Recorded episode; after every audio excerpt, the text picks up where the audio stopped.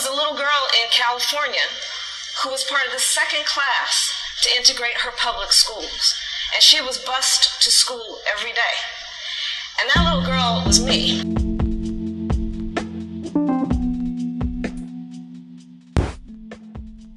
Oi, o meu nome é Mariana e esse é o seu podcast Negralista.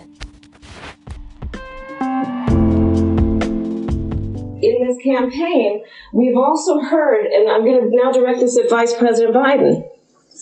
Um, I do not believe you are a racist. And I agree with you when you commit yourself to the importance of finding common ground.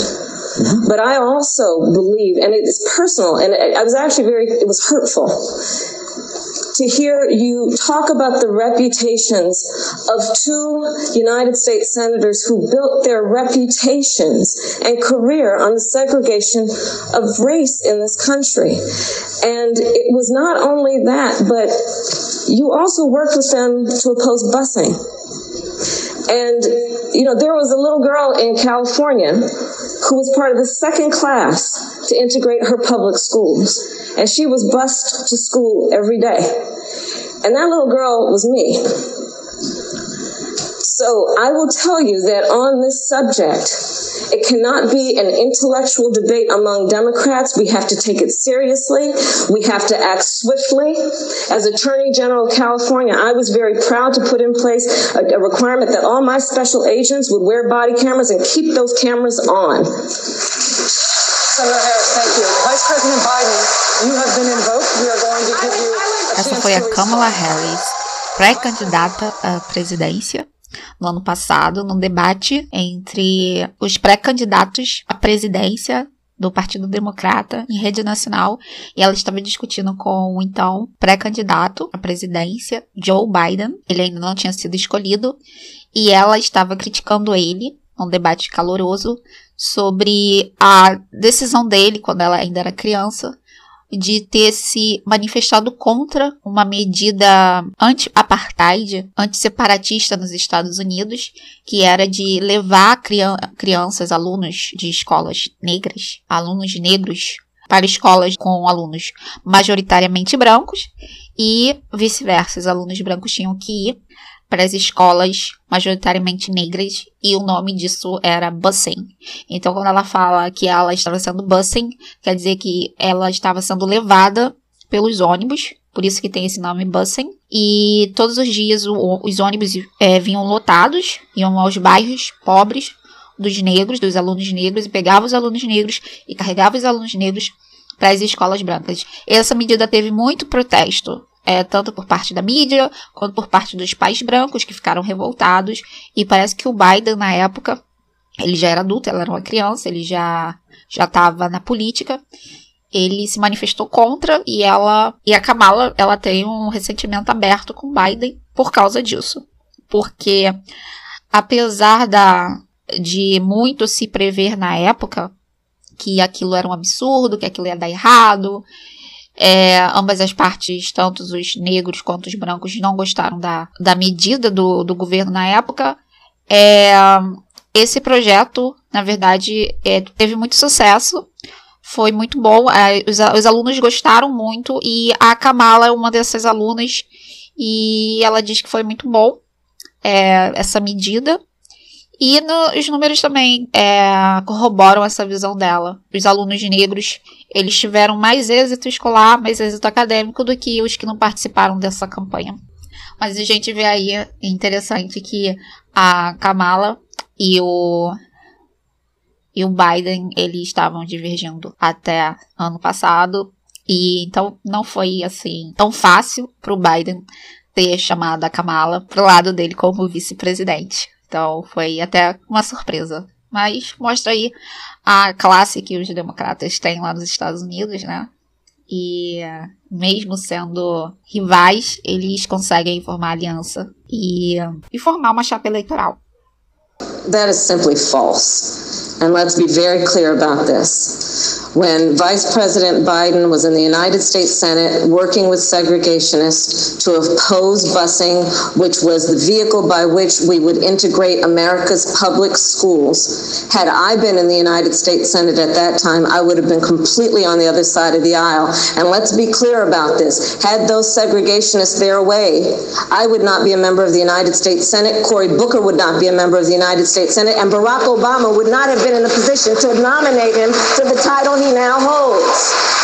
And so, on that issue, we could not be more apart, which is that the vice president has still failed to acknowledge that it was wrong to take the position that he took at that time.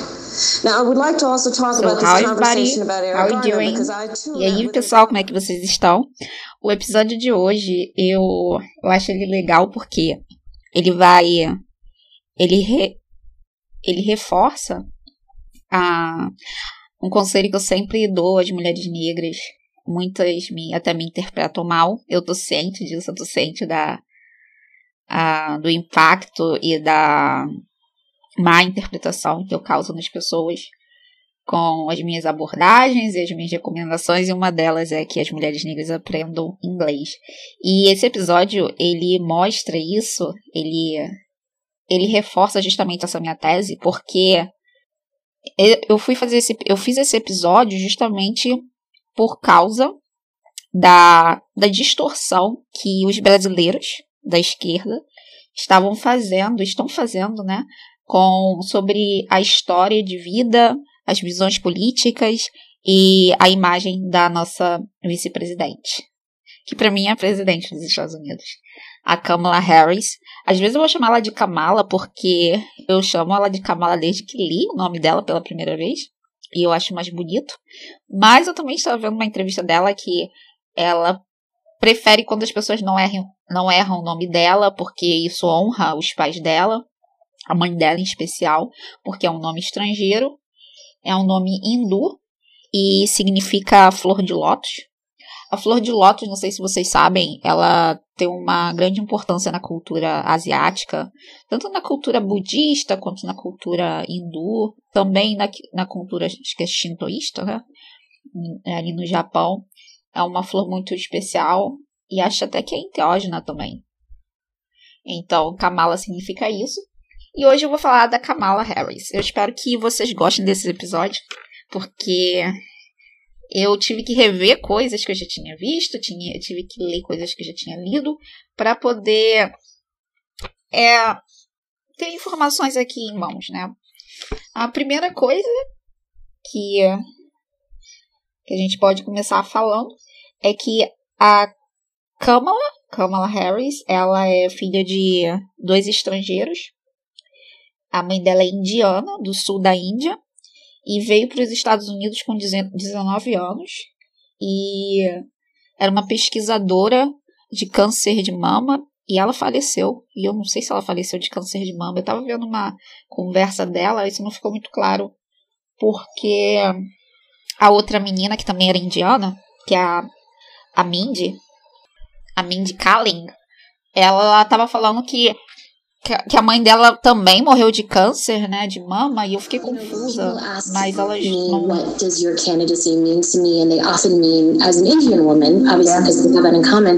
But what I've been thinking about recently is that we both immigrants who are scientists who died far too young from cancer. And I think that the amount that we do, like, I just feel there are times when I look at my career and I'm like, oh, I just wish my mom could see this. And I bet you feel that way with your mother. I know. I'm not going to get emotional right now, Mindy. I know, I'm sorry, I'm not trying to. Our mothers are very proud of us right now.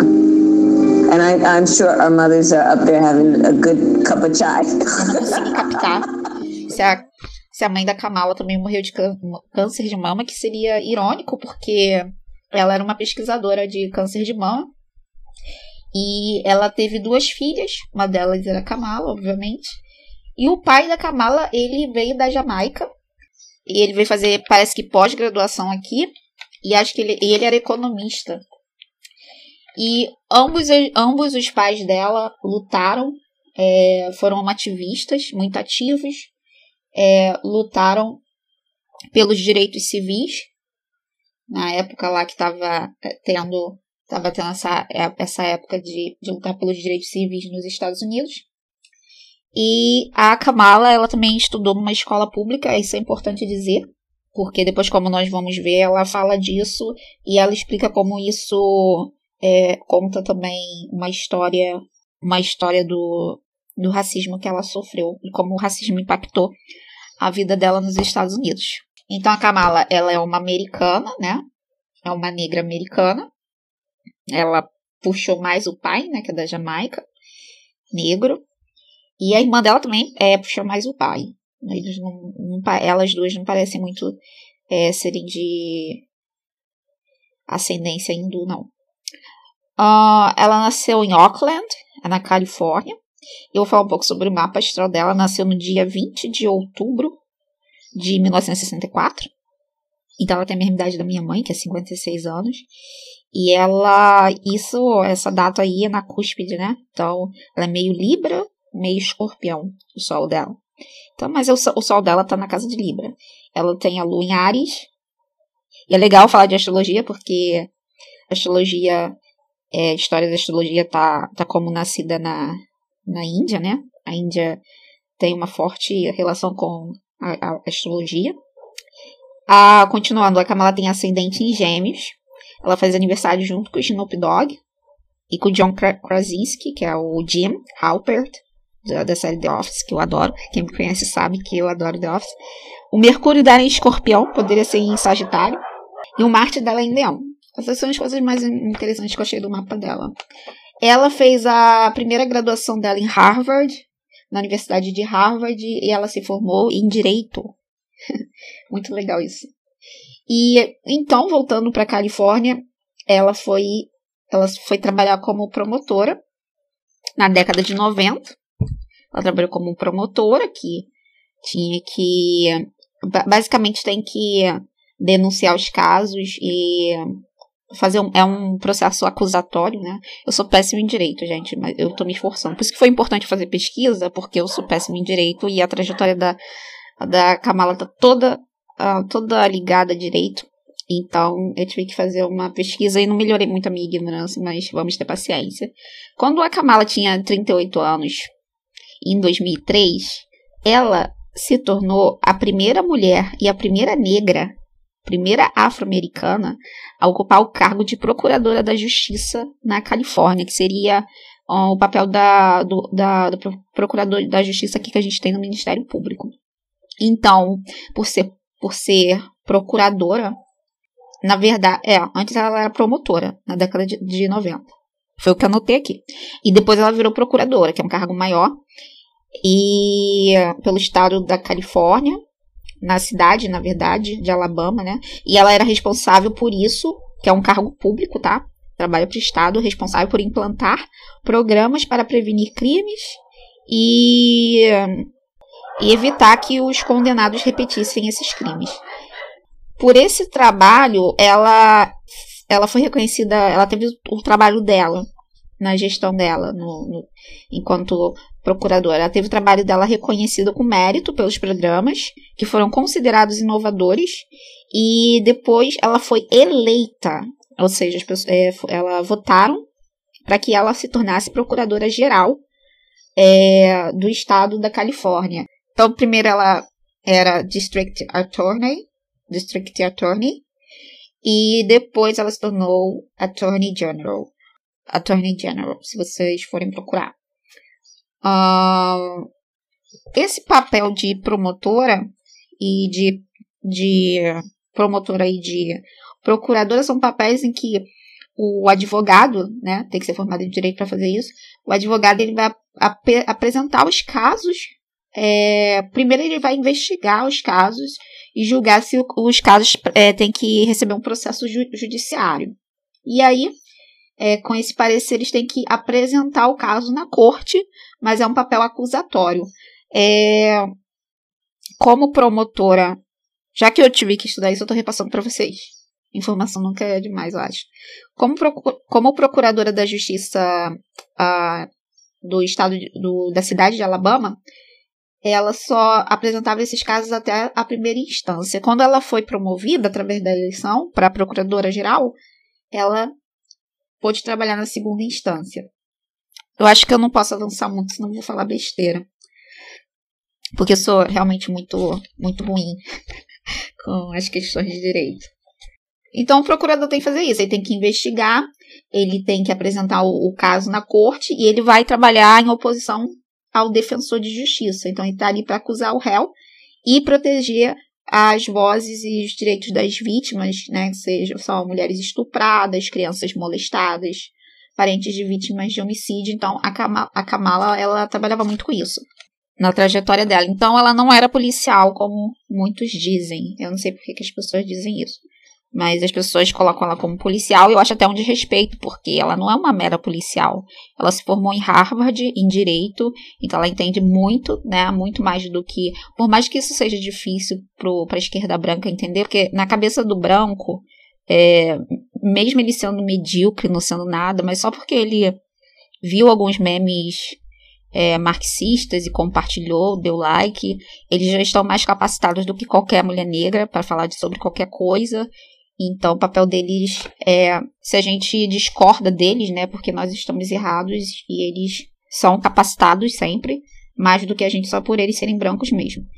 E a Kamala, então, ela é formada em Direito, em Harvard, isso é bom a gente lembrar, e ela tem uma grande experiência, uma grande experiência a ponto de ter sido a primeira mulher nos cargos que ela ocupou, mas também ela foi os trabalhos dela foram reconhecidos e se tornaram um modelo nacional. Então, o trabalho dela se tornou um modelo nacional. Esse programa que ela fez de prevenção de crimes, como antes, a, antes do trabalho dela, a reincidência era de 55%, isso é muito alto, ou seja, o, o condenado, depois que ele era libertado da, da pena dele, ele 50, tinha 55% de chances de cometer mais crimes e se reduziu para 10% de chance com o programa dela, por isso que se tornou é, modelo nacional e foi ah, sancionado pelo então governador da época da, da Califórnia, o ator Arnold Schwarzenegger, que é, é republicano, enquanto a Kamala é democrata. Ela também foi considerada uma das mulheres mais poderosas dos Estados Unidos e é considerada por alguns a versão feminina do Barack Obama, que é desnecessário isso, porque não é só porque todo negro agora nos Estados Unidos que vai ser notável por a ação política vai receber o título de Barack Obama. Nós negros nós temos é, nós temos nossos próprios nomes. É, na verdade, eu tô copiando essa análise do Trevor Noir, eu achei interessante é, ele que disse isso sobre. Ele fez essa crítica, né, sobre chamarem ela da versão feminina do Barack Obama. É, em 2016, então, a, a Kamala se tornou a, a senadora dos Estados Unidos, em 2016, e ela sempre disse que os papéis que ela ocupou, os cargos que ela ocupou no, nos Estados Unidos, era sempre. É, ou ela era a única mulher negra, ou só havia três mulheres negras no país todo naquele cargo. Então, essa é a importância da Kamala e esse tipo de, de pessoa que os brancos é, da esquerda estão, né, com aquele canibalismo racial deles já atacando. Uh, durante seu mandato no Senado, a Kamala ela pediu a revisão do sistema presidiário, então ela sempre lutou por isso, e ela apresentou um projeto de reforma de fiança e lutou para descriminalizar a maconha recreativa nos Estados Unidos. A maconha, por enquanto, nos Estados Unidos está descriminalizada para usos terapêuticos, né? Na verdade, meu namorado fuma maconha, então eu não sei como é que ele faz. Não só ele, a irmã, uma cultura assim. Mas talvez é porque talvez seja a cidade que ele viva e deixa, né? Deixa. Não sei bem.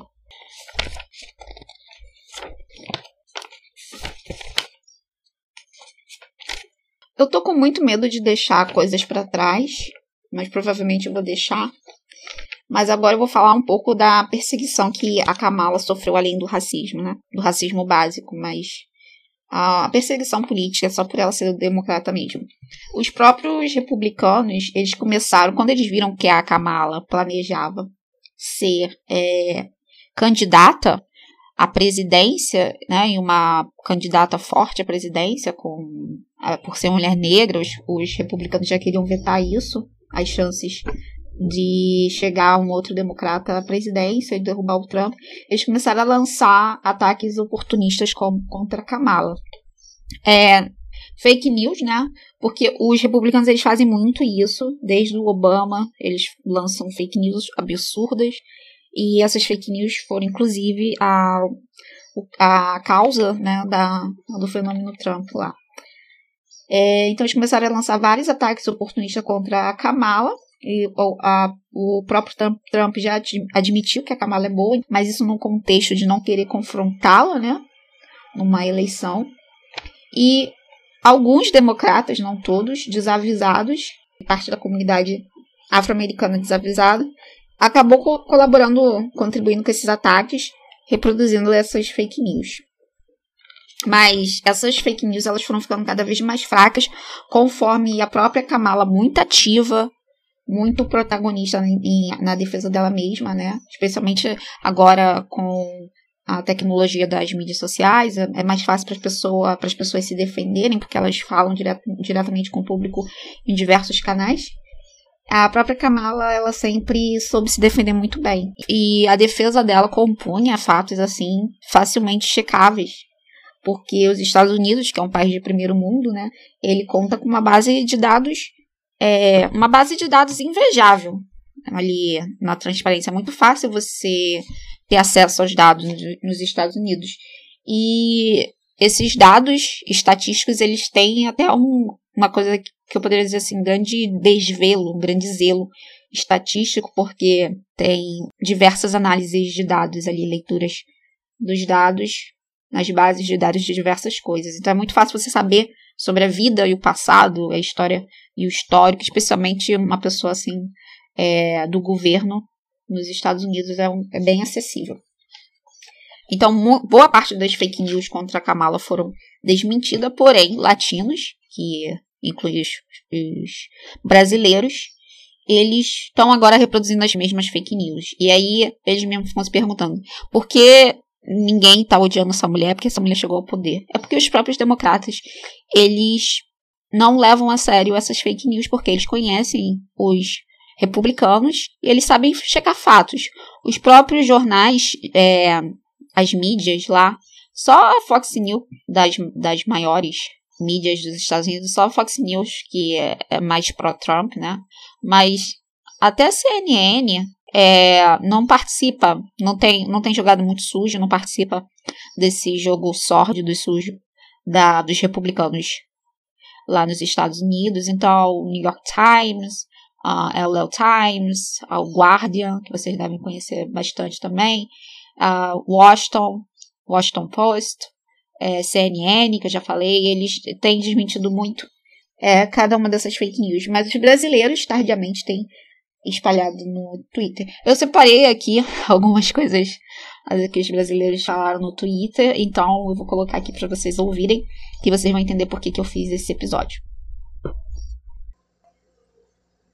Jones Manuel arroba underscore Macavelli Jones é deseducador e liberal ficar destacando o gênero, cor e origem familiar de Kamala Harris como se isso fosse sinônimo de comprometimento popular. A biografia política dela diz o contrário e não esqueçam do exemplo de Obama, representatividade vazia, discurso liberal, Jones Manuel arroba underscore Macavelli Jones sabe Kamala Harris é basicamente Fazendo uma analogia com a realidade brasileira, uma versão gringa de Sérgio Moro, cuidado com a punitivista racista quem vocês abraçam em nome da representatividade vazia de conteúdo. Arroba Dike Kamala Harris é racista, policial e transfóbica persona não grata arroba THSGDK Kamala Harris é esparcos policial, racista, transfóbica. Sonista e Sparkles e além de tudo contribuiu para o encarceramento em massa de negros e latinos no Zeu a calcinha mofada da Grimes arroba Sailor Joe Biden é pedofilo. Estuprador e assediador Kamala Harris é procópio transfóbica avisa em cena arroba underscore m underscore cena underscore mdsmn acredito que tem fancam da policial sequestradora de criança transfóbica. Sonista e vice-presidente Kamala Harris O Rei Leão arroba Lorda Targaryen Idai que a Kamala Harris é transfóbica ela é mulher e preta representatividade importa. Tanuki arroba Umirit Kamala Harris TBM é asiática e nem por isso eu vou comemorar essa transfóbica que alimenta as engrenagens do imperialismo americano Bea arroba Faxo e FTX os americanos estão absolutamente cegos em relação a Kamala Harris. Eles endeusam ela o dia inteiro e beijam os pés dessa mulher que é uma transfóbica pelo amor. É por isso que americanos deveriam estudar geopolítica básica para entender essa merda. Luísa arroba Luísa underscores arte estes falsos moralismos com a Kamala Harris são de se levar à loucura. Condenam e bem um racista, xenófobo, machista e overall horrível, mas não condenam uma ex-policia transfóbica apoiante do massacre a palestinos e cujo trabalho enquanto district attorney foi prolongar mais arroba o ou eu vou enfiar minha mão no cu da próxima pessoa quem Deus é Kamala Harris na minha TL por ela ser uma mulher negra apaga o fato dela apoiar a mesma política genocida que muitos por ela fingir que ama os gays apaga o fato dela ser uma transfóbica de merda. Olha, sinceramente, Kelly Manjericão, arroba Kelly Manjericão, reply em tu, arroba o como você é poderoso e de fetiches estranhos. Quer dizer que você tem o poder de enfiar a mão no reto das pessoas assim, virtualmente, com ou sem vaselina. Esse último comentário aí foi meu, né? Essa última resposta foi minha, Kelly Manjericão. E foi isso que eu disse para esse rapaz que tava falando da Kamala. E tava com essa cultura de cancelamento estranha, né? Falando que ia enfiar o punho no reto das pessoas. De quem falasse da Kamala, falasse alguma coisa enaltecendo a Kamala. E esse é o perfil da esquerda, né? perfil autoritarista, Lembra muito os regimes do Stalin. Eu tava ouvindo outro dia é, Behind the Bastards, é um, podcast, podcast de esquerda, mas uma esquerda americana. E a história do Stalin é bem interessante, é bem esse perfil de sair exterminando pessoas que pensam que qualquer, qualquer pessoa que parecesse uma ameaça à ideologia do Stalin ou ao, ao posicionamento do Stalin, Stalin mandava matar e quem denuncia isso é inclusive a própria filha do Stalin. E essa esquerda aí do Brasil, ela, ela tem esse perfil, né? Mesmo que seja performático, a gente sabe que é tudo uma performance. Inclusive, as bandeiras que eles levantam, eles não são nada daqui, eles estão nem, estão nem um pouco preocupados com indígenas, negros, nada disso. É só performance da sociedade do espetáculo, né, ali no mundo virtual, a gente sabe disso. Mas eles têm essa essa performance autoritária de que vai é, sair te metendo a mão na cara e essas coisas, né? Isso é a esquerda hoje. Estranho, né? Mas lembra da esquerda que a gente teve no século passado, infelizmente. Isso foi logo, isso foi logo no, no sábado. No sábado ou na sexta-feira, é, quando a vitória do Biden era certa, né? Já estava certa. E aí começaram a subir esses esses tweets. E aí eu fiquei bem chateada. Me segurei bastante para não ter que fazer esse episódio, porque eu tô trabalhando no meu livro, eu tô ocupada.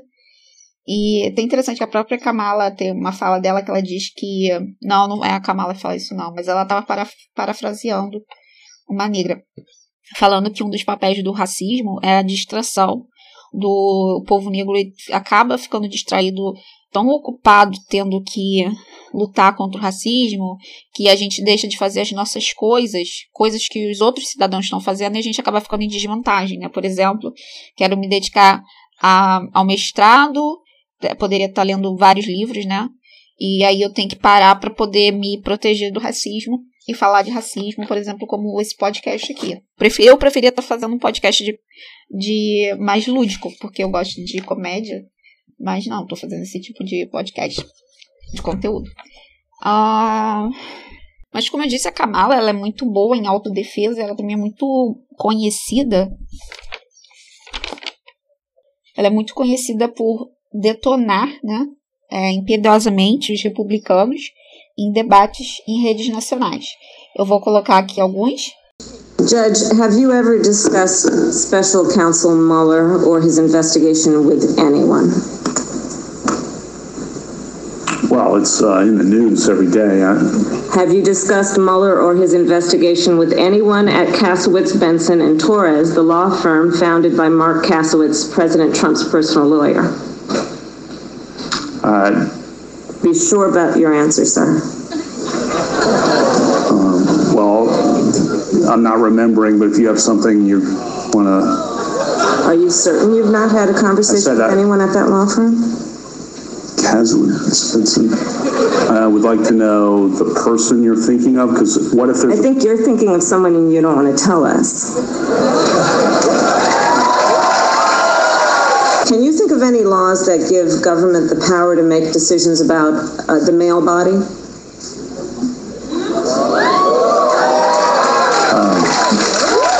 I'm happy to answer a more specific question, Male versus female? There are um, medical procedures. I'll repeat the question. Can you think of any laws that give the government the power to make decisions about the male body? I'm not, a, I'm not a, thinking of any right now, Senator. Desculpa se tá maçante esse tantos áudios de inglês. É, mas você pode ir pulando se, se te incomodar. Agora eu vou colocar o áudio do Trump é, falando da Kamala sobre o que ela fez, essa, esse inquérito que a gente acabou de, ouvir dela com o. esqueci o nome dele. um juiz lá. Que ela tava questionando é, se ele tinha vazado informações para o advogado do Trump.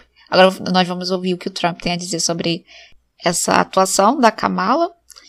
She was extraordinarily nasty to uh, Kavanaugh, Judge, Judge Kavanaugh then, now Justice Kavanaugh. I thought she was the meanest, uh, the, the most horrible, most disrespectful of anybody in the U.S. Senate. Esse foi o Trump, né, dizendo que a Kamala foi a pessoa mais perversa, mais horrível, mais. mais o que? Esqueci já. Na história do debate dos Estados Unidos. E ele agora vai defender o Biden, parece. Né, está confuso.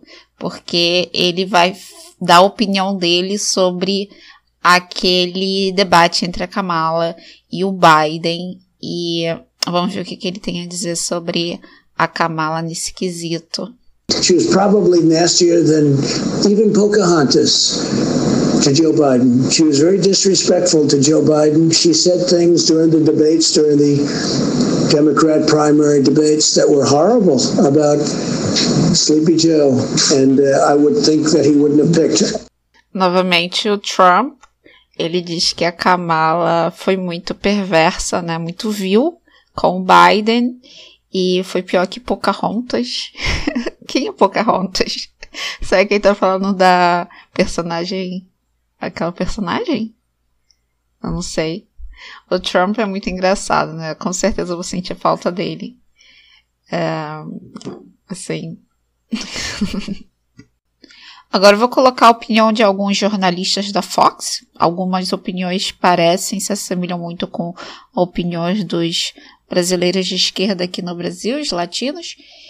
E alguns reclamam que ela é muito soft on crime, que seria que ela ela deixa os criminosos livres à solta e não quer punir ninguém.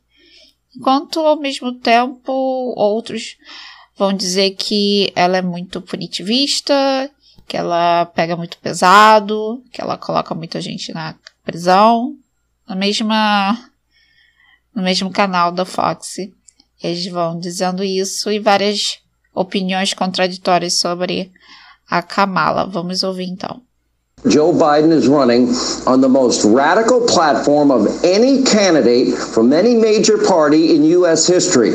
Now, with the most radical running mate ever. She doesn't really have core beliefs. Her record as Attorney General is absolutely abysmal by fighting to keep inmates locked up in overcrowded prisons. As a prosecutor in San Francisco, oh, San Francisco, she allowed, well, scores of violent criminals to walk free. Did you know that Kamala Harris has a higher rating uh, from the Police Association in 2019 than from the ACLU. She is soft on crime. She is no friend of the police. Harris clearly wasn't picked for her personal charm. She's very telegenic. I get that. The media will say she's very hip. Eu vou colocar também uma coisa que eu acho interessante, que foi uma entrevista que a Kamala fez numa num canal, uma espécie de rádio do, do YouTube, não sei se eles têm um canal pod, de podcast também, mas eles estão no YouTube. Esqueci o nome, desculpa. Já conhecia eles, que eles já tinham entrevistado a Zilia Banks. São três homens negros, geralmente, e a mídia, a mídia social especialmente, eles distorceram o que a Kamala disse nessa entrevista. É uma entrevista com vídeo na rádio. E o que eles espalharam no Twitter e depois os jornais jornais mesmo de verdade tiveram que desmentir aquela aquela corrente, né, falando mal da da Kamala, falando que a Kamala era mentirosa, que ela tinha dito que ouvia Tupac enquanto estava na faculdade fumando maconha. O que seria falso, é, já que o Tupac não tinha lançado nenhum álbum na época que ela estava na faculdade. E ela disse que ouvia Tupac e Snoop Dogg. Na, quando ela estava na faculdade. E isso seria uma mentira. Só que acontece que a Kamala não disse que ouvia Tupac quando ela estava na faculdade, enquanto fumava maconha. O que aconteceu? É que ela antes tinha dito que fumava maconha na faculdade, chegou a fumar uma vez, e um, um dos hosters, um dos, dos radialistas, entrevistadores perguntaram: o que, que você ouve? O que, que você gosta de ouvir, Kamala? E enquanto ela estava pensando no que responder, o outro perguntou ao mesmo tempo: O que, que você ouvia enquanto você estava chapada de maconha? E ela riu e deu a resposta dela. Ela falou Tupac, é, Snoop Dogg, gosto de ouvir também a Cardi B. E nesse contexto muito óbvio, é, que a gente vê em vídeo, eles colocaram a Kamala, eles espalharam essas, essa fake news no Twitter falando que a Kamala Harris tinha mentido, falando que ouvia Tupac no, na faculdade, enquanto estava na faculdade. Realmente seria uma mentira grave, mas é esse tipo de distorção que a gente está lidando, com distorções que as pessoas até em vídeo para provar, e mesmo assim as pessoas elas não estão conseguindo interpretar nem vídeos tudo bem, não consegui interpretar texto, mas eu não estou conseguindo interpretar nem vídeo. Então vou, eu vou rodar o trecho dessa entrevista para vocês ver se vocês captam o que aconteceu. E tem uma amostra do que rola. What do you listen to? Because I know she has to go. So, what does Kamala Harris listen to? What were you listening to when you was high? what was on? What song was it? Oh Snoop? my goodness! Oh yeah, definitely Snoop. Uh-huh. Uh Tupac, Tupac. for sure, for What do you listen sure. to now? What's your favorite hip hop artist now? What's your favorite artist? You know, I really love is Cardi B. You like Cardi B? I really do. Okay. No vídeo que eu assisti, assisti o vídeo, ela responde olhando para para a pessoa que fez a primeira pergunta, o que, que você gosta de ouvir? O que, que a Kamala Harris gosta de ouvir? Então ela respondeu olhando para essa pessoa que estava em frente a ela e não para a pessoa que, é, apesar dela ter rido, não para a pessoa que perguntou o que, que ela ouvia enquanto ela estava chapada e que estava do lado dela. É, uma coisa que eu esqueci de falar é que a mãe da Kamala, ela era mãe solteira, então ela cresceu sem o pai, pelo menos ali na presente na casa dela. A mãe dela era foi, foi mãe solteira. E a religião, que eu também acho importante. A religião da Kamala, apesar dela ter tido é, também sido doutrinada no hindu, no hinduísmo, a cultura americana acabou vencendo e ela se identifica como batista, como da igreja batista.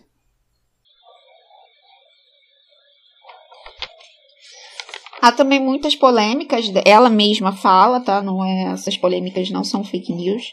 A, por exemplo, a própria Kamala, ela admitiu, ela admitiu não, ela estava falando no discurso dela que ela enviou cartas aos pais de alunos faltosos, ameaçando enviar ambos, tanto os pais e os alunos, os filhos, né, as crianças, para a prisão, caso as crianças não fossem para a escola.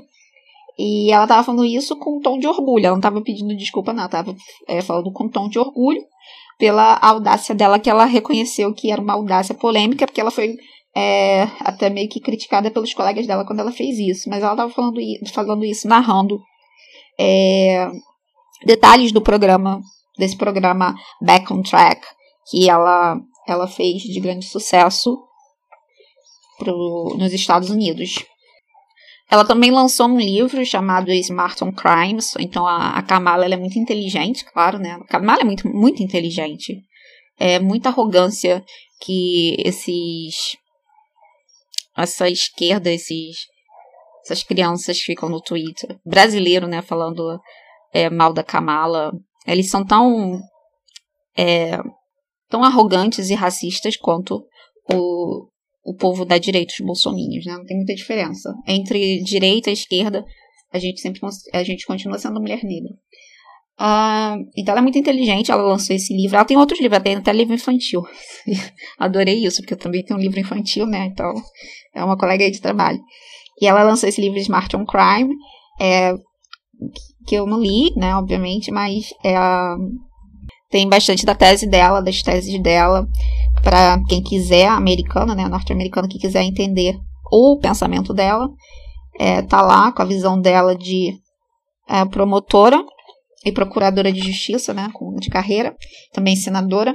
Então tem esse livro que ela lançou para poder se também é para poder é, é, se entender com os democratas e com os liberais americanos que criticavam muito ela por, pelo passado dela como promotora é, tem a questão de falarem que ela ela colocou muitos negros na no sistema carcerário, né? Que esse foi o papel dela e não é verdade. Eu vou falar daqui a pouco disso.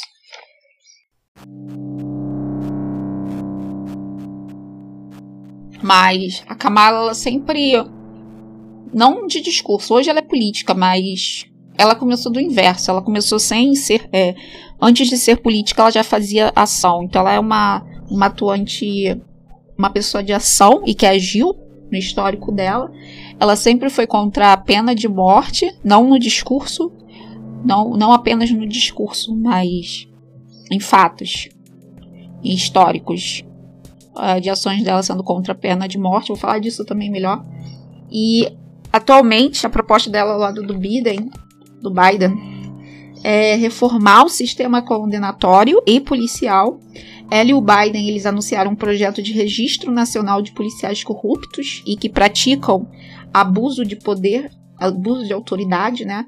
E esse registro nacional seria análogo ao sistema de registro americano para pedófilos.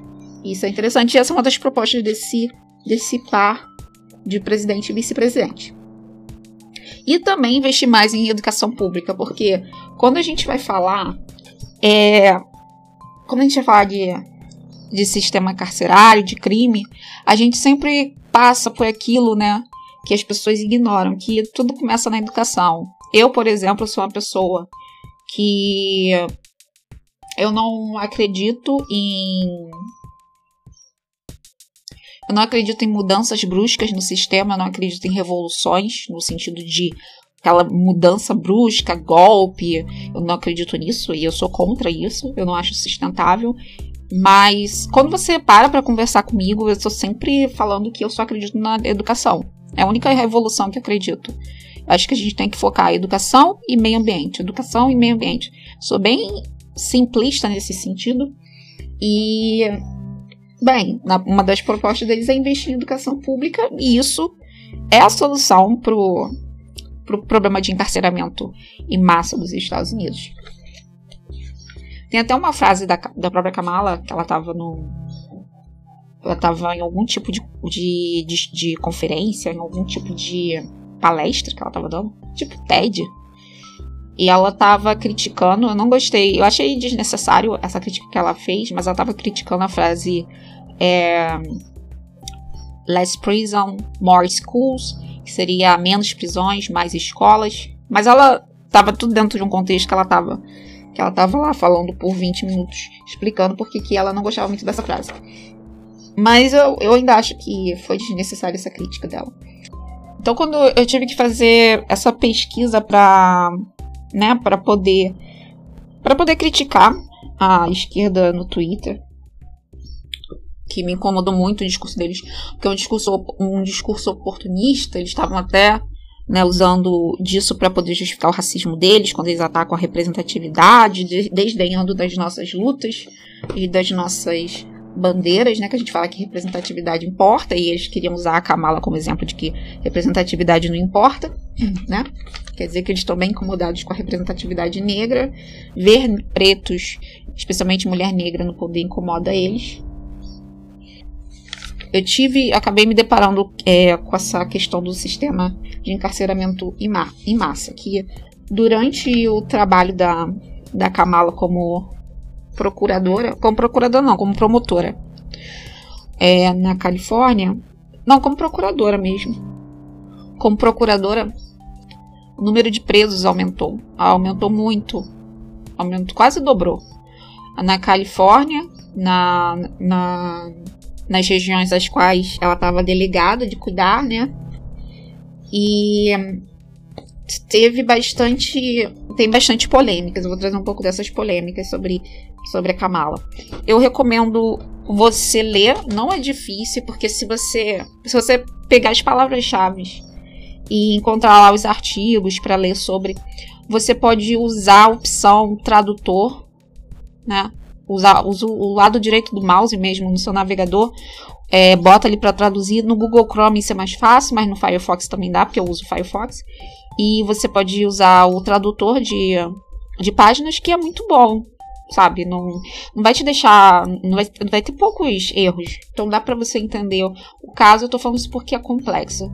Quando eu tive que parar para me importar com isso, eu acabei tendo contato com questões raciais que eu, eu, que aí que eu entendo que é complexo, porque é bem complexo, mas não é complexo do ponto de vista da esquerda branca discutir.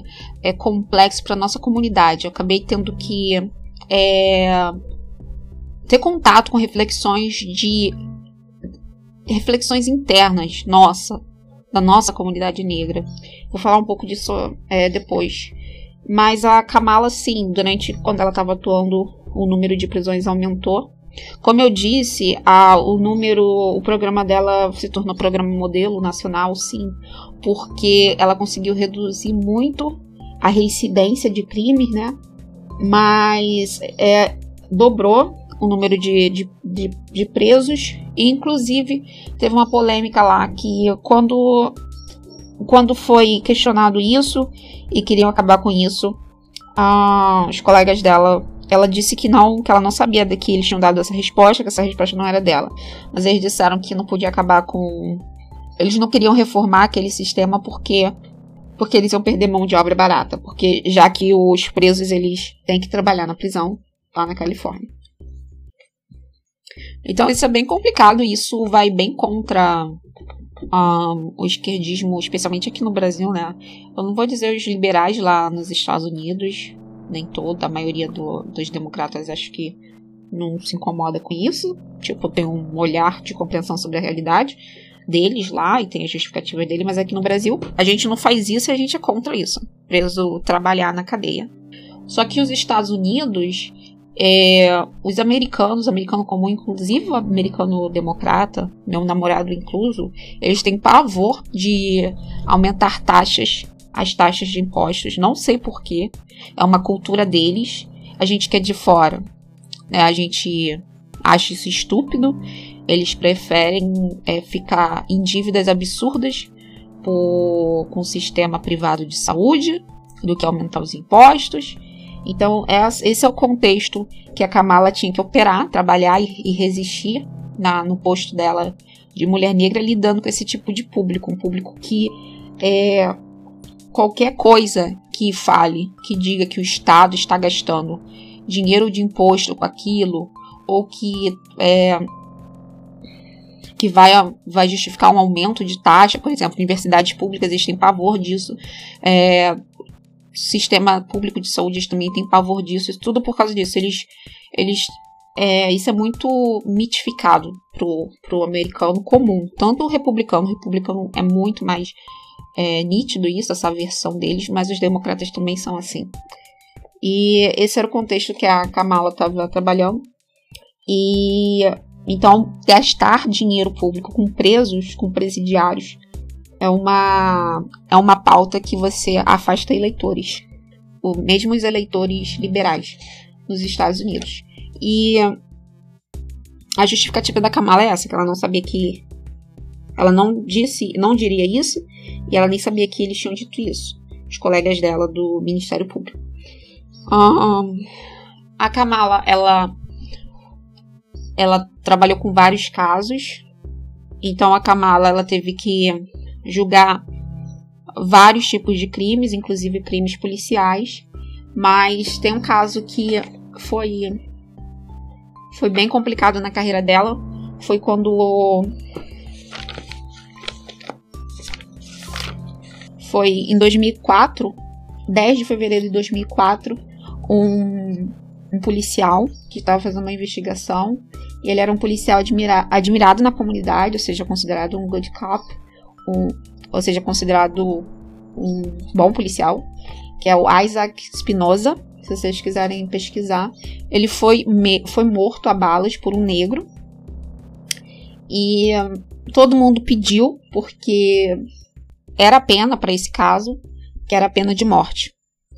E a Kamala, ela não quis, ela lutou para que esse esse homem negro que matou o policial Isaac Espinosa não fosse morto, não fosse levado para o corredor da morte.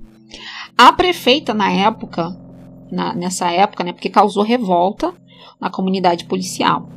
E a Kamala já era muito querida, é, né, tanto pela mídia, tanto pelo povo, pelo pelo estado da Califórnia, mas a, pre a prefeita, é, em Palanque, pediu a Kamala na frente de todo mundo, é, com a família vi da vítima, os colegas da vítima ali, é, pediu que a Kamala ela desse, aplicasse a pena de morte para esse para esse assassino, mas a Kamala não quis aplicar a pena de morte. A Kamala ela nunca quis aplicar a pena de morte, ela fala isso. Ela sempre é, lutou contra a pena de morte. E esse foi um dos casos em que ela lutou contra a pena de morte. E ela foi muito criticada por isso. Ela disse não após o discurso da própria prefeita e uma senadora também acho que pediu, em frente de todo mundo, bem aberto mesmo assim, é, pedindo para ela aplicar a pena de morte para esse assassino em honra ao Isaac Spinoza. Então ela foi considerada como uma pessoa que não dá mínima para morte de policiais. Ela fica assim no meio, ela fica sendo criticada pelo povo que fala que ela tá colocando é, todo mundo na cadeia e o povo que tá dizendo que ela tá deixando os, os criminosos a soltas e impune. Outro caso também polêmico na carreira da da Kamala é em relação ao caso Larsen. O Daniel Larsen, ele foi preso, ele foi condenado quando ele tinha 28 anos, ele é branco, ele foi condenado quando ele tinha 28 anos, em 1999, por porte oculto de arma. É, só que depois ele foi considerado inocente por um, ju um, juiz federal em 2009, ou seja, 10 anos depois, e foi ordenado que ele fosse solto. Uh, isso com provas a favor dele, provando que ele ele era inocente, mas ainda assim a Kamala ela se recusou a liberar, ela ela ela se opôs à libertação dele, né? Dizendo, alegando que ele tinha perdido o prazo para pedir o habeas corpus. E o Los Angeles Times, ele chegou em 2012, ele publicou um editorial pedindo que a Kamala Harris libertasse o Daniel Larsen da prisão, porque ele era inocente. E a Kamala Harris ela foi passiva-agressiva nesse, nesse caso. Só que esse Daniel Larsen, ele era um neonazista. Então a gente não sabe se a Kamala fez isso como represália racial. Porque a Kamala, ao contrário do que a esquerda brasileira está dizendo, ela não é racista mesmo. Ela é muito focada nas questões raciais.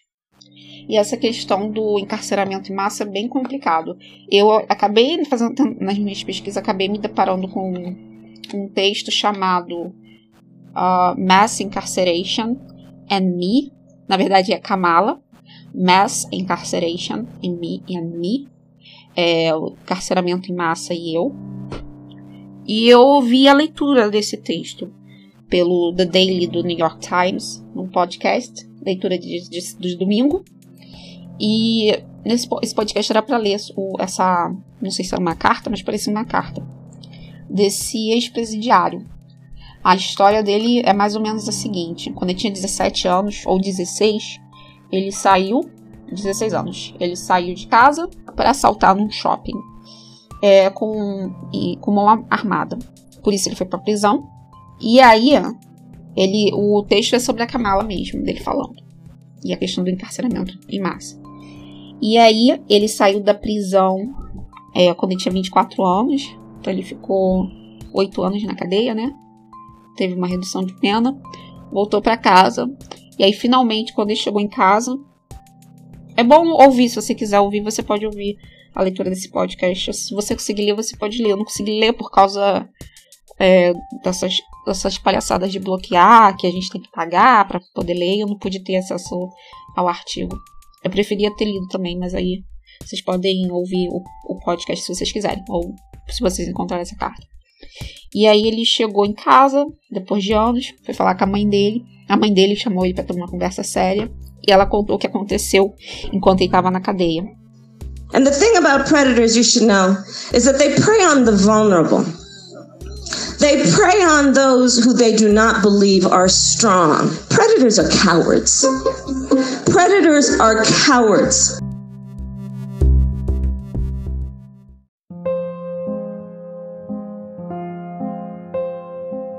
A mãe dele falou que quando ele foi preso, ela ficou muito desesperada. Ela, isso foi em Virgínia. Então isso não é, não está relacionado com a Kamala. São estados totalmente diferentes, Califórnia e Virgínia. E ela lutou para que ele é um rapaz negro, né? Na época um rapaz negro, lutou para que ele fosse liberado, apesar da do porte de armas, né, e etc. Mas ela falou que no mês seguinte que ele foi preso, ele foi condenado e preso, ela foi estuprada na rua por um homem negro. Ele também estava armado. E também violentou ela, não fez só violência sexual, estuprou ela. E ela ficou no hospital, é, traumatizada e com ferimentos. E aí ela teve que. E ela não contou pro filho o que aconteceu. Porque aí ela ocupou o lugar de vítima, e não apenas da mãe do criminoso. Então ela, ela passou aquele tempo todo lutando para que aquele homem, estuprador dela, fosse para cadeia. E no mesmo, dentro desses oito anos que ele estava na cadeia, depois ela acabou sendo assaltada também, a mão armada por um garoto da mesma idade do filho, quando o filho foi preso. O garoto também era um jovem negro e assaltou ela. A mão armada com, com apenas 16 anos tinha um rapaz. Então ela também lutou para que o rapaz fosse para cadeia. Então ela contou essa história interessante que enquanto ela estava sofrendo porque o filho dela foi para cadeia, ela estava é, indo para os tribunais para poder acusar dois homens negros. Um, o pior foi o estupro que ela falou e os dois foram condenados também, foram é, foram presos. E ela falou que ela é muito grata por ter por terem ouvido ela porque como ela mesma disse, depois a Kamala diz, e esse homem, esse o autor dessa carta diz, ele diz que pela primeira vez ele se colocou no lugar da vítima, pela primeira vez ele se importou com a vítima, porque quando a mãe dele contou que ela foi estuprada, ela também odiou aquele homem. E foi a primeira vez que ele se colocou na mão no lugar da vítima. Mas óbvio que ele não sofreu o que a mãe dele sofreu, a vítima ainda era a mãe dele. E ele perguntou para a mãe dele o que você queria que acontecesse com ele, qual é a pena que você queria. A mãe falou: Eu queria ter pegado aquela arma e ter atirado nele. Então, é, ele lidou com isso depois que ele saiu da prisão. Assim que ele saiu da prisão, ele teve contato com essa história. E ele, ele e a mãe dele foram falando disso é, conforme eles foram procurados para falar sobre o caso dele. É, aí veio. Depois ele fez uma. Ele foi ver a Kamala em alguns palanques, que ela estava querendo se, se eleger a candidatura da presidência pelo Partido dos Democratas. E a Kamala, ela no discurso dela, ela trazia a mesma coisa que a mãe dela falava. Ela falava muito das vítimas que ela tinha que defender. E aí que a gente entra na questão da comunidade. É um dilema, é um paradoxo, é porque a comunidade negra ela tá ela luta contra o encarceramento em massa, mas ao mesmo tempo a realidade é que as vítimas da comunidade negra não estão tendo justiça. Então a mãe dele, ela tinha esse sentimento de gratidão como se fosse Deus que tivesse colocado aquele homem na cadeia, dado justiça para ela, porque na maioria das vezes as vítimas da comunidade negra não recebem a proteção do Estado, não são ouvidas pelo Estado. Então, se você é mulher negra e você foi estuprada, se você é uma adolescente negra e você foi estuprada, ou se você apanhou do seu marido, ou se você ou, ou se você é negro e você foi morto por outro negro, ou morto por policial branco, o Estado te abandona, o Estado não, não quer trabalhar em prol, em prol da sua justiça. E o, o tanto o discurso da Kamala quanto o discurso da mãe dele é, carregavam o mesmo tom. E a Kamala ela vive falando das vítimas dela também. Quem são as vítimas dela? Quem são as pessoas que vão no iam no, no escritório dela, pediam para falar com ela, para ela poder levar aquele caso até o final, para ela, ela poder colocar aquela pessoa na cadeia. Eram mulheres negras que ela falava. Então é mais complexo e é um, é um assunto que é a comunidade negra que tem que discutir. Então, é entre a comunidade negra e a Kamala essa discussão. E não é entre branco, muito menos branco brasileiro, que é super privilegiado e é mais racista do que os brancos, do que os brancos americanos. Tem muito republicano que não é racista, que é republicano por questões mais conservadoras de, de caráter religioso, como o aborto que só, só, só tem horror a democrata porque o democrata é pró-choice, pró-escolha. E é só por isso que aquela pessoa tem aversão aos democratas, mas aceita o casamento gay e tampouco concorda, é, tampouco é, concorda com as injustiças raciais, com os crimes raciais, com a violência racial que o povo negro americano sofre. Mas aqui no Brasil, para mim, a coisa é pior. Para mim, o racismo do brasileiro é pior do que o racismo do, dos Estados Unidos. Eu já estive nos Estados Unidos. Estados Unidos, é, quando eu estive nos Estados Unidos, tirando Flórida, né, que eu não gostei. Mas tudo bem que os lugares que eu fui eram todos lugares bem escolhidos, mas é diferente. É diferente. Eu não vou falar disso hoje. Então tem uma diferença, mas o branco brasileiro ele se acha o ele, ele primeiro que ele, né, ele se acha superior ah, em relação aos americanos, eles acham que eles tratam os negros da melhor forma possível e não é verdade. Estão sempre querendo invalidar as nossas lutas. E esse o fato de eu ter que estar aqui me desgastando, não estou com energia, não queria estar fazendo esse programa, mas estou fazendo justamente por causa de mais um ataque racista é, da esquerda brasileira. Então essa questão é bem complexa. Eu ouvi o podcast, eu não esperava isso. Não esperava. Eu esperava, inclusive, uma pessoa falando que fosse a voz de uma vítima, uma das vítimas da Kamala, falando contra a Kamala. Mas não foi. É interessante também que ele falou que é, durante o, o Covid, a quarentena, os colegas dele que ficaram lá na prisão foram soltos por causa da, do, do risco que estavam sofrendo na prisão. Foram todos soltos. Quer dizer, todos não, mas os colegas dele foram soltos e foram viver com as famílias e ficaram muito, muito felizes. Mandaram vídeo para eles, fizeram videoconferência, mostrando: tô com a minha mãe, tô aqui, saí daquela prisão, tô muito feliz. E ele falou: tem muito cara ali que eu não concordo, que ele, ele para mim ele tinha que estar tá na prisão pelas coisas que ele fez. E as vítimas dessas pessoas, algumas, são pessoas negras, pessoas da própria comunidade negra. Então é uma questão que, claro que tem raça ali, a questão que, é, que causa essa disparidade de, de violência, de canibalismo social na nossa comunidade, mas são questões raciais e questões que a gente tem que discutir e que não é fácil.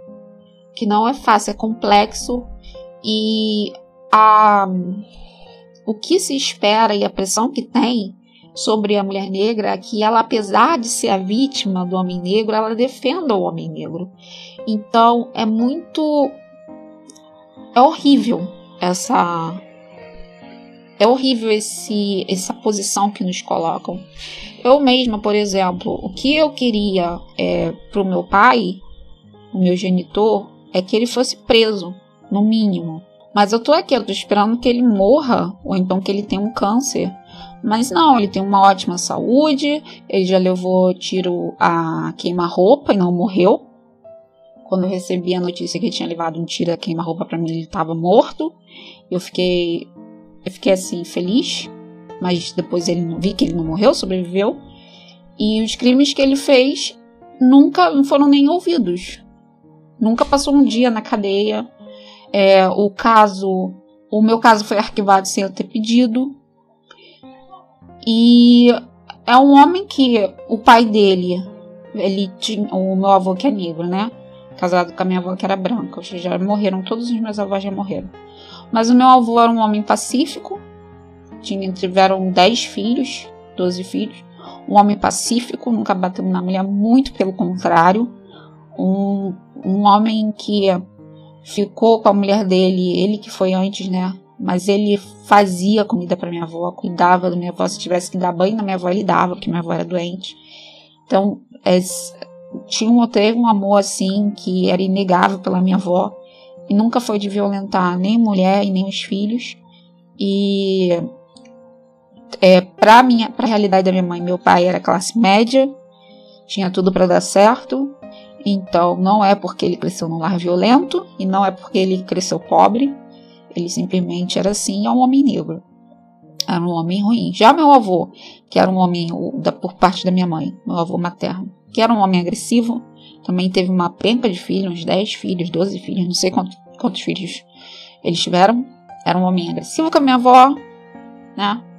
Só com a minha avó, mas infernizou a vida da minha avó, também homem negro. E os meus tios não cresceram violentos. E da favela. Esse lado é da favela. O lado paterno não veio da favela, veio da classe média. E meu pai era violento a ponto de meu avô ter, ter pedido restrição é, na polícia é, para ele não se aproximar dele, ou então se qualquer coisa que acontecesse com ele, meu, meu pai iria para cadeia porque meu pai ameaçou meu avô de morte. E é, esses problemas que a gente tem são problemas é, da nossa comunidade, problemas que a gente tem vergonha. Se você for para a África, continente africano, mesma coisa.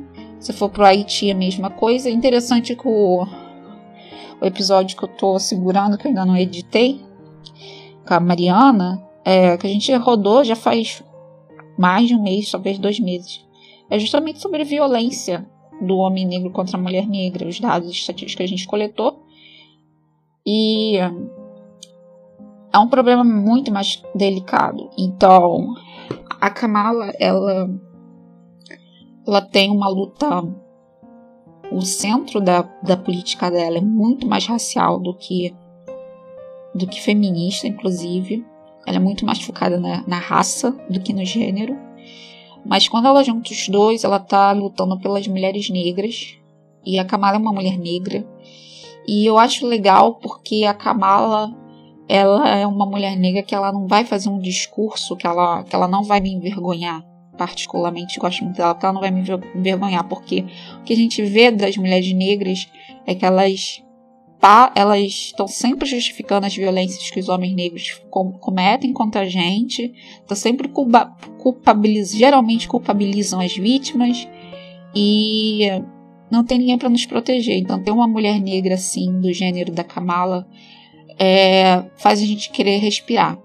Das pessoas que eu vi defendendo a Kamala eram americanos, mas tem uma fala de um homem branco que fala, ele fala isso que fazem com a Kamala, toda essa crítica com ela, para mim, isso é porque ela é uma mulher negra e as pessoas se incomodam. As pessoas se incomodam que a Kamala tenha sido estudada em Harvard, feito direito e ocupou um cargo, um cargo tão importante, tão relevante que é o de promotora e de procuradora do Estado. E isso incomoda as pessoas. E agora ela foi para o Senado e isso incomoda. Então, todos esses ataques não é pelas coisas que ela fez. O, quando os homens negros fazem. Eu estou parafraseando ele, basicamente, que ele falou isso. Quando um homem negro faz a mesma coisa que a Kamala faz, ele não é atacado do jeito que ele é atacado. E mas por ser uma mulher negra, a, a, o ódio não é contra o ato, mas é contra a mulher negra por ela estar tá ali. A sociedade não admite isso. E eu complemento ele dizendo que quem mata é o homem negro. E ele não está sendo criticado por isso. Os homens negros são os homens negros que estão matando a comunidade LGBT.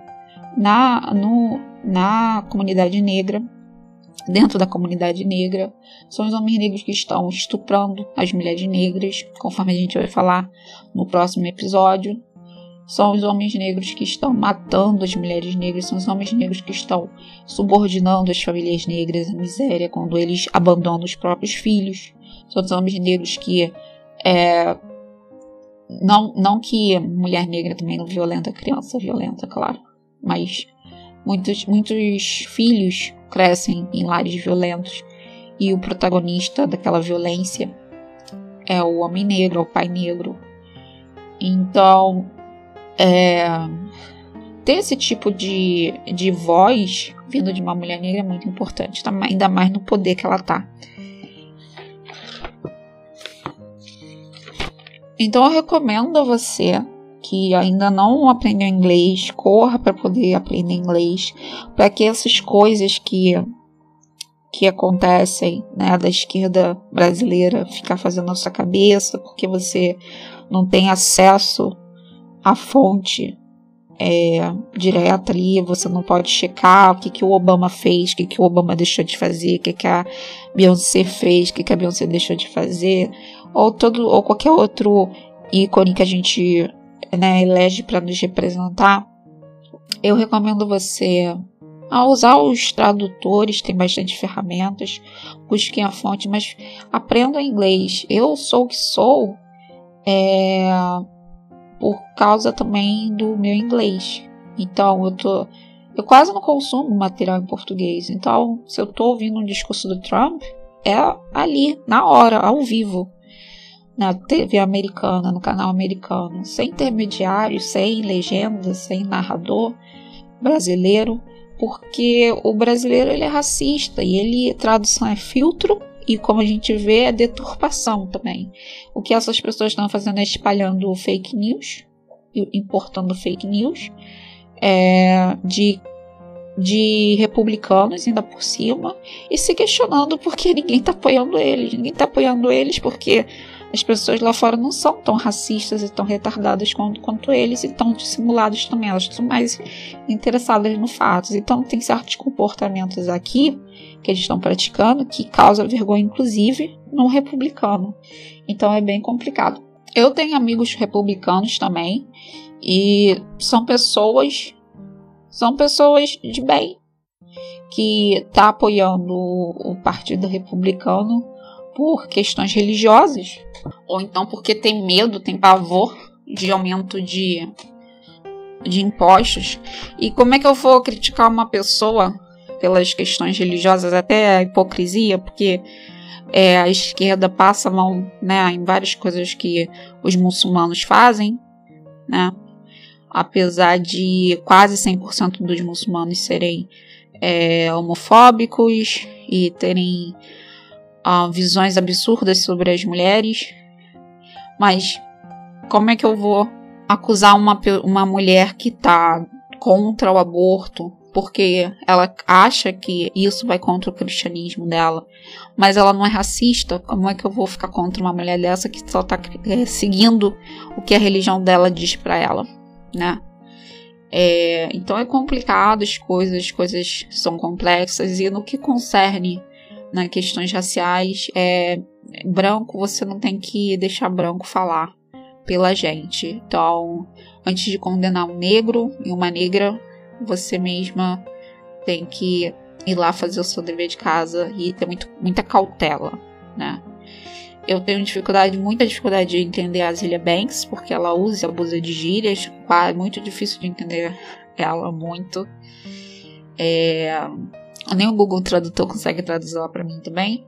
Mas não é o caso da Kamala Harris. Ela tá muito disponível, ela tá no Twitter, você pode ler, ela tem um, ela tem site, tem podcast sobre ela, ela tá muito ativa, ela tem livros, ela tá sempre defendendo, ela está sempre sendo chamada né, por várias figuras públicas aí, como Trevor Noir, como o como o Hassan Minhaj, acho que é esse, que é um ele é um palestino, ele acho que é descendente de palestino americano e ele tem um programa que eu gosto muito que é o The Patriot Act do Netflix que foi cancelado, não sei porquê mas é muito bom esse programa. Então tem várias personalidades apoiando a Kamala Harris e a gente vai ficar ouvindo brasileiro no Twitter, né? Essas pessoas não leem, essas pessoas são racistas, essas pessoas vivem propagando é, ignorância e, é e, e enquanto elas são arrogantes, porque elas não estudam, elas ignoram fatos, elas ignoram é, contradições teóricas, elas só estão ali para compartilhar memes e performar. É para isso que é, essa, essa é a, o que se tornou ativismo de sofá hoje em dia. Então, não fique subordinado a isso, tenha mais responsabilidade, porque o que está em risco é o, o, coletivo de todas nós. E eu espero, torço que a Kamala Harris dê cada dia, é, dê um tapa sem mão em todas essas pessoas. E que as coisas aqui no Brasil melhorem. Que é justamente por isso que eu queria que o Biden vencesse lá nos Estados Unidos. Então, até a próxima, gente. Espero que vocês tenham gostado desse episódio. E eu fico por aqui. Até mais.